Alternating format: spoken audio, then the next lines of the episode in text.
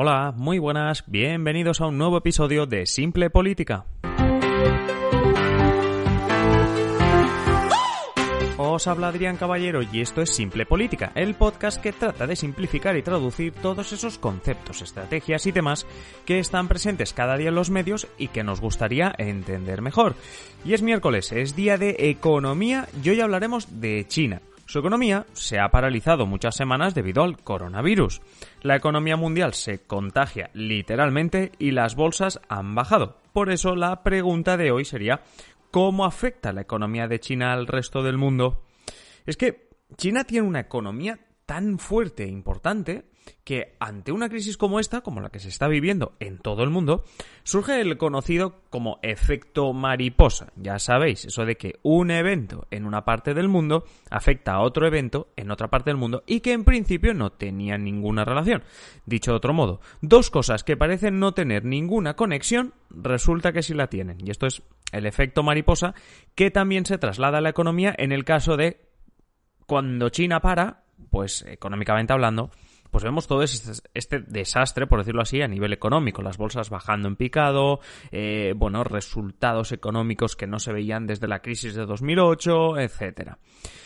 Lo mejor será también que entendamos un poquito mejor la importancia económica de China, de dónde le viene, cómo ha llegado hasta aquí, y entonces así entenderemos bueno, pues cómo puede ser que cuando la economía china ha de parar o se ve ralentizada por el tema del coronavirus, cómo puede ser que afecte también al resto de países. Obviamente, la explicación que hacemos aquí eh, hay que tener en cuenta que el resto de países, tipo por ejemplo España, no solo la economía de España va a estar afectada porque China para, sino también por el hecho de que nuestra economía para. Es decir, cuando se suspenden, bueno, pues ya no, ya no digo solamente la actividad docente, sino también cuando algunas empresas tienen que cerrar, o incluso cuando el gobierno, como está pasando estos días, recomienda que tengamos la menor actividad posible, solo lo, imprescindible, pues está afectando también a la economía. Pero es bueno también entender este efecto mariposa, poniendo un ejemplo muy claro, que es el tema de la economía china. Veréis.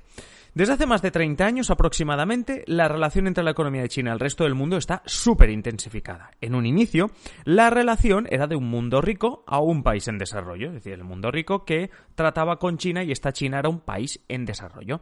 En China, esto ahora y también hace tiempo, las normativas laborales, la situación del país en desarrollo, pues eh, también a nivel de contaminación, etcétera, bueno, pues hacía que el coste laboral, el coste de la mano de obra, fuese mucho más barato. Ahora también, pero ya lo veremos. Pero estamos hablando de hace décadas, pues claro, el hecho de que sea una dictadura, que no sea un régimen democrático, que sus normativas en cuanto a los derechos laborales, eh, la lucha contra la contaminación, etcétera, es decir, haya como mm, se haga la vista gorda en ese sentido, por desgracia, sobre todo por el tema de los derechos laborales, pues crea una situación en la que el coste laboral, el coste de hacer algo, de pagar a un trabajador en China sea mucho más barato que hacerlo en, bueno, pues en, en, Occidente, por decirlo así, en países democráticos.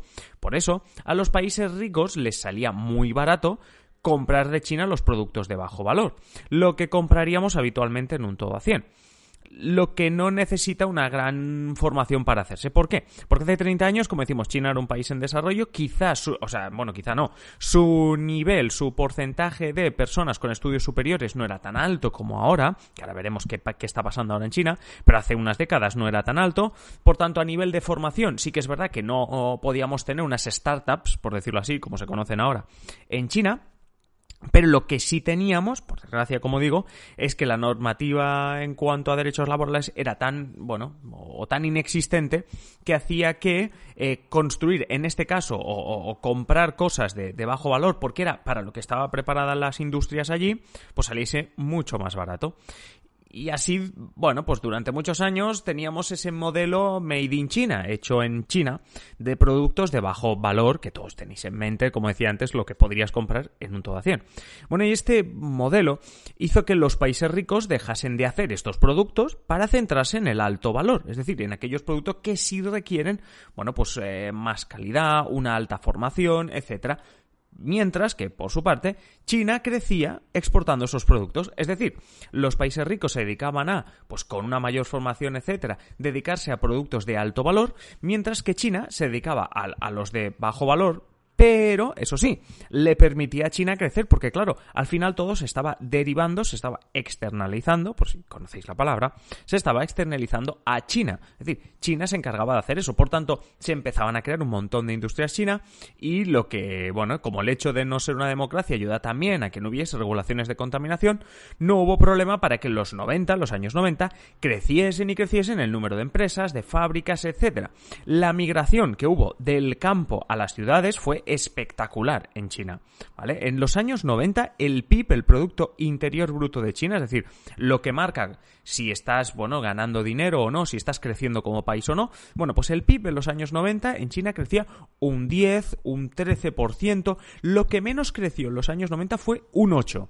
Y hay que tener en cuenta que, si queréis así una comparativa, lo normal en países ya desarrollados, democráticos, primeras potencias, es que crezcas un 1, un 2, un 3, sobre todo, bueno, que crezcas un poco.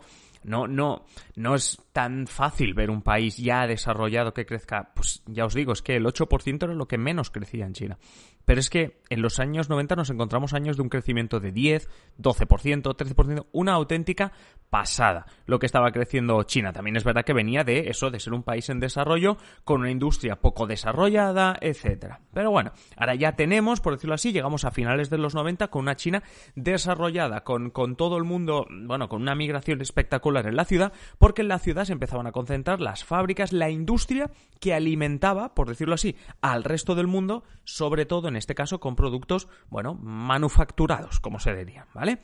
Bueno, a medida que pasaban los años, lo de ser el más barato, pues es complicado que lo puedas mantener durante mucho tiempo y además acabas dando cuenta, te acabas dando cuenta de que no te da mucho beneficio. Entonces, países vecinos de China en los años 2000, pues, pues países vecinos como Bangladesh y tal, eh, Vietnam, Laos, etcétera, empezaban, sobre todo a principios de los 2000, a ofrecer por desgracia, mano de obra aún más barata, tanto a las empresas europeas y americanas como incluso a las empresas chinas, para que puedan, eh, bueno, pues derivar hacia estos países todavía más pobres que la China de los 2000, pues eso, pues cualquier cosa que necesitasen crear. A China casi no le afectó la crisis porque su PIB desde el 2000 ha crecido por encima del 7%. Es decir, dejábamos a una China creciendo al 8, 9, 10, 12%. Los años 90 nos la encontramos en los años 2000 creciendo por encima del 7, llegando incluso en 2007 a crecer un 14%. Es decir, que por cada 100 euros que China tenía en el banco, ese año ganó 14 euros más. Por cada 100 ganaba 14 euros más, ¿vale?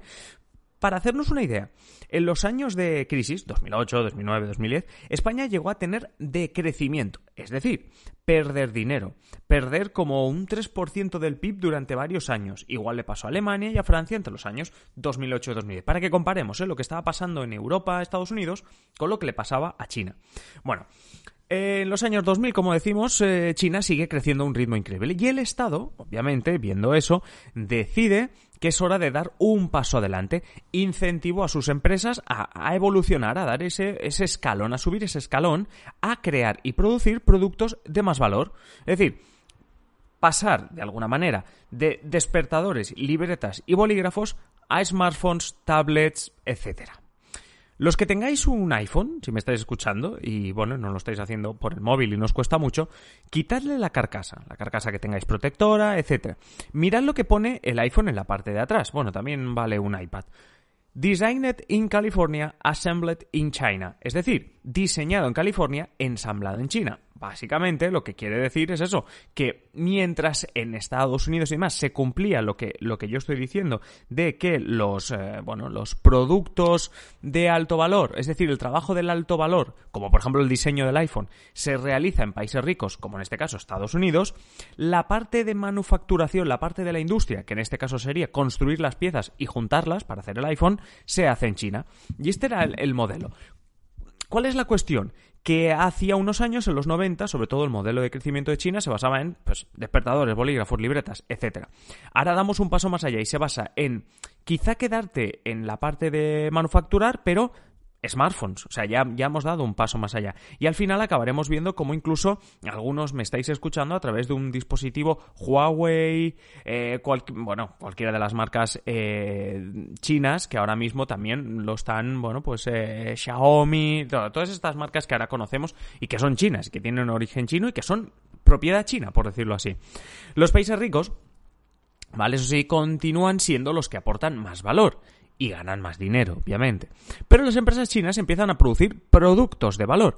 Con los años podemos hablar de una China que crece en ese sentido. Huawei, Xiaomi, etcétera, lo que os decía, que están triunfando con smartphones, patinetes eléctricos, etcétera.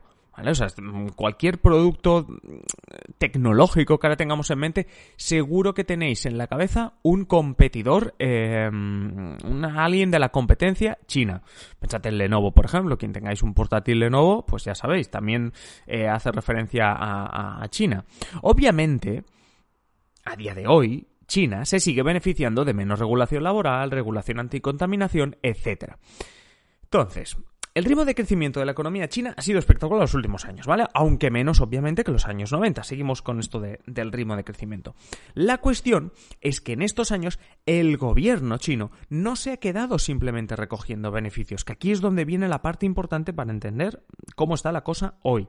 El gobierno no se ha quedado simplemente recogiendo beneficios o animando a las empresas a crecer, etcétera, sino que los ha invertido, entre otras cosas, en cuestiones públicas, tipo un ejército muy potente, la compra de deudos de otra, la compra, perdón, de deuda de otros países. Recordad, en la semana pasada el episodio 62 en el que hablábamos sobre deuda pública. Bueno, pues China comprando deuda pública de muchos países, un ejército potente, un sistema económico potente, un sistema educativo superpotente.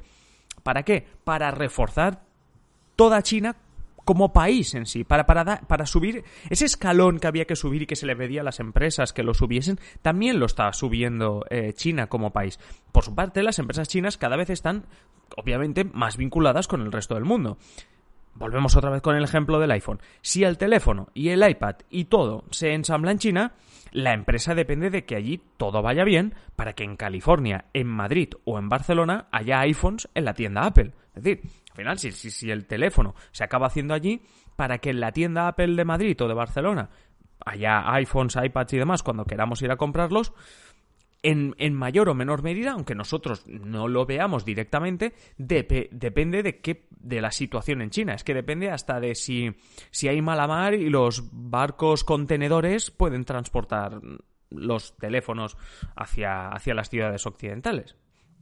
Las empresas tecnológicas, en definitiva, ven cómo los componentes son de China, así como empresas de medio mundo. Las exportaciones desde China o importaciones desde Europa a Estados Unidos, porque el concepto viene a ser el mismo, son cada vez más grandes. Vamos, que la dependencia de las grandes economías respecto a China es enorme. Ejemplo, China, eh, dato importante, es la segunda economía del mundo en 2019 el PIB chino sufrió, o sea, perdón, sufrió no, subió un 6,1%. Ojo, esa es la subida más pequeña en los últimos 29 años. Teniendo en cuenta que España crece a un 3% y es una súper buena noticia, ya os podéis hacer una, una idea de cómo, está, de cómo está todo. Ahora, paramos un momento con la historia y volvemos. Tema coronavirus, tema China, tema coronavirus. Debido a la cuarentena que ha habido, bueno, claro, sobre todo en China, pensad que en China estamos hablando casi de hace un mes, cuando estábamos, eh, sobre todo hablando de, que el coronavirus estaba atacando en China y había cuarentena en, Wuhan y en otras provincias. Muchos trabajadores con esa cuarentena no se podían mover, entre comillas, ya me entendéis, y por tanto, buena parte de la actividad industrial de lo que, de lo que hace China, pues se paralizó, porque obviamente no había nadie para trabajar, por decirlo así. Tanto fue, hasta, hasta tal punto, por decirlo así, se paralizó la actividad allí que se llegó a decir que la contaminación diaria de China se había reducido un 25%. Habría que ver si esos cálculos están acertados o no, pero para que os deis cuenta de la magnitud de la paralización de un país que bueno, que hasta el 25% de la contaminación, bueno, pues mm, bueno, se ganó un aire más limpio, por decirlo así. Entonces, claro, aquí, aquí es donde viene la cuestión. Mm, china se paraliza, es decir, la economía china, la industria china, se paraliza pero muy seriamente, en, vamos, en, un ritmo que, no habíamos visto antes. Acabamos de explicar la dependencia de la economía mundial sobre la economía china. interrelación, llamadlo como queráis. Pues China no puede exportar, sobre todo, productos de sectores de la electrónica, automovilística, farmacéutica, es decir, esos sectores han sido los más afectados a la hora de eh, enfrentarse a la paralización que había en China. Es decir, China no produce y sobre todo hay sectores que en los países ricos son muy necesarios o, se depende más de China, como la electrónica, el tema de los coches, eh, el tema del sector farmacéutico, es decir, el tema de eh, aquellos sectores que mm, necesitan que se produzcan o materias primas o cualquier tipo de elemento desde China. Esto, obviamente, afecta a las empresas en Europa que esperan que lleguen esos productos en barco, como sea. Entonces, esos productos que deberían llegar para ayudar a la empresa europea o americana a o, bien seguir produciendo porque te envían un microchip y tú tienes que acabar el producto, o bien es el producto final y tú tienes que venderlo, eso, eso no está pasando. Se ha cortado esa cadena, se ha puesto un pause en China y eso no está pasando, se, se, ha roto esa, esa cadena. En total, con esa rotura de la cadena, por decirlo así, se calcula que la economía mundial, es decir, el PIB, el Producto Interno Bruto en general de todo el mundo, bajará un 0,5%. Es decir, en vez de crecimiento tendrán decrecimiento, es decir, bajará la economía, se perderá dinero, por decirlo así, la riqueza del mundo bajará un 0,5%. ¿Eso es mucho? ¿Es poco? Bueno, antes de que surgiese la crisis del coronavirus, se calculaba que la economía mundial crecería un 2%. En vez de bajar, se calculaba que crecería un 2%. Para que os deis cuenta un poco de sobre todo la relación que hay entre una economía china que cada vez es más potente y la economía, la economía mundial. Y en este caso, también quería repasar, que, que lo hemos hecho, el hecho de que el gobierno de China eh, tenga pues ese ejército potente gracias a, esta evolución del país, tenga esa educación potente, tenga tanta deuda pública de otros países. ¿Por qué? Porque esto nos va a servir, quizá no hoy, pero para otros capítulos o para cuando veáis las noticias, una vez pase el tema del coronavirus y se pueda hablar de otros temas, cuando veáis que China emprende ciertas acciones o que algunos países no se atreven a cuestionar la falta de derechos humanos en China, etcétera, ya dedicaremos algunos episodios a eso, pero que os quedéis ya con estos pequeños conceptos que nos van a ayudar sobre todo a entender mejor otras situaciones. Y bien, vamos eh, como la semana pasada casi viendo cómo me paso de los 15 minutos otro día más. Pido disculpas, la idea no, no, no es que sea así, vamos a acabar en unos 18 minutos, pero bueno, ya sabéis que tiempo bien invertido porque os he intentado exprimir al máximo y explicar todo lo que está sucediendo en China y la relación que hay entre la economía china y la del resto del mundo. Ya sabéis que si queréis sugerirme otros temas o cosas parecidas o que sigamos hablando de China o no, que me olvide de China, ya sabéis, adriancaballero.net barra contactar. Muchísimas gracias, como decía ayer, por todos esos temas que me estáis proponiendo, que ya los tengo anotados en la agenda y nada, simplemente que sigáis comentando en ebooks, en, en mi página web, en Apple Podcasts, etcétera, y que si no estáis suscritos a Simple Política, ya lo podéis hacer. Bueno, ya lo podéis hacer, lo podéis hacer siempre, ¿no? Pero si lo hacéis ya, me tendréis todos los días con vosotros en Spotify, ebooks, Apple Podcasts, en la aplicación que sea. Yo nada más, nos vemos ya en el siguiente episodio. Un saludo y que tengáis feliz día.